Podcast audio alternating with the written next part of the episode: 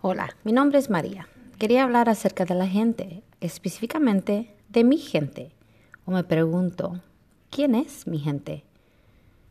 Yo me identifico como una chicana porque eso me dijeron. Fui nacida aquí, pero mis padres son de México.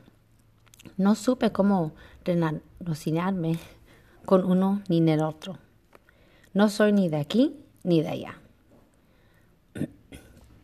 Hoy en día en las noticias se escucha que quieren que gente regrese a su país, que son animales que no tienen derechos de estar aquí. ¿Qué conflicto tiene la gente? ¿Cómo alguien puede ver las cosas de una manera u otra? Y yo, ¿con qué lo comparo? Eso me reflejo a mi papá. Mi papá, pues es mi papá, un mexicano. Miro a mi papá como es, no como era. Yo no pienso en cómo llegó a este país. Cada vez que mira las noticias o se escucha del maltrato de la gente, escucho a mi papá decir las mismas palabras. Gente es gente. Él no los creó ser racistas ni que los creamos mejor que otros. Pero un día me llegué a preguntarle que por qué cada rato sigue diciendo eso cada vez que algo miro. Gente es gente. ¿Por qué dices esas cosas, papá? Yo sé que en 1963 mi padre, que tenía 18 años, vino a los Estados Unidos. La ciudad que él llegó era Compton. Llegaron primero mis tíos, Federico y Alfonso, y luego él siguió. Vino con mi tío Rafael. A mi tío Rafa le dicen los bigotes, porque pues tiene el bigote como cantinflas. Pero bueno, les cuento un poco de mi papá.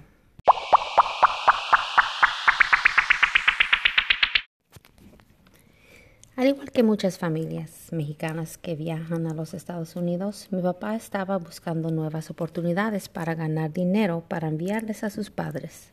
Sus padres se quedaron en Michoacán. Cuando llegó mi padre, nada más tenía la camisa en la espalda y los pantalones que tenían puestos. Mi papá comenzó con su historia. Quería ahorrar dinero suficiente para traer a sus padres también. Mientras me contaba su historia, me quedé esperando que llegue al punto. Vete al grano, pensé. Es común no tener paciencia a veces para los padres, al cabo. Yo tenía 16 años. ¿Qué me puede contar mi papá que yo ya no lo sabía? Pero no se lo dije. Me dijo que su primer trabajo fue en una fábrica en Gardina, que aún sigue en pie y se llama Ramonas. Ay, cuando manejas por allí te da la aroma de las tortillas y los tamales de puerco, que al morder se le prueba las especias que vienen de México.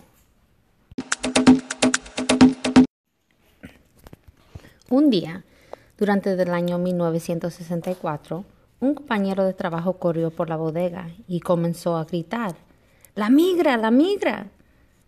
Dado que muchos trabajadores eran inmigrantes indocumentados, no tenían más remedio que huir.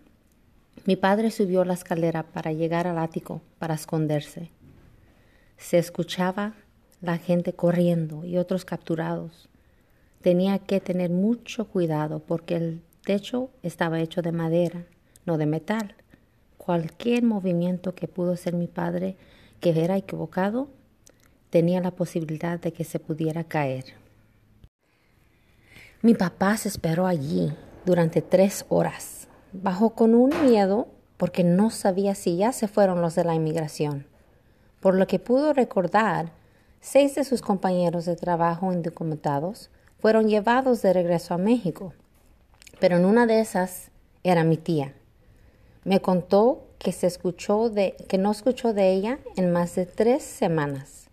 Papá me dijo que se quedó preocupado por las noches se quedaba pensando y solo se escuchaba los gritos de los grillos.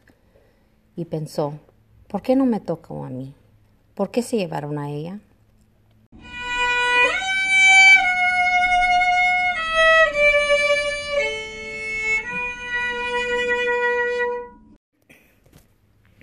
Uno hace la lucha de llegar a otro país a darle una vida mejor a su familia sin esperar a que lo traten como un animal.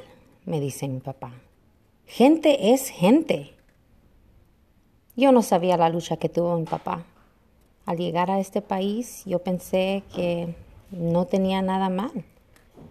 ¿Quiénes tienen el derecho de escoger quién se va o quién se queda? Le doy gracias a mi papá.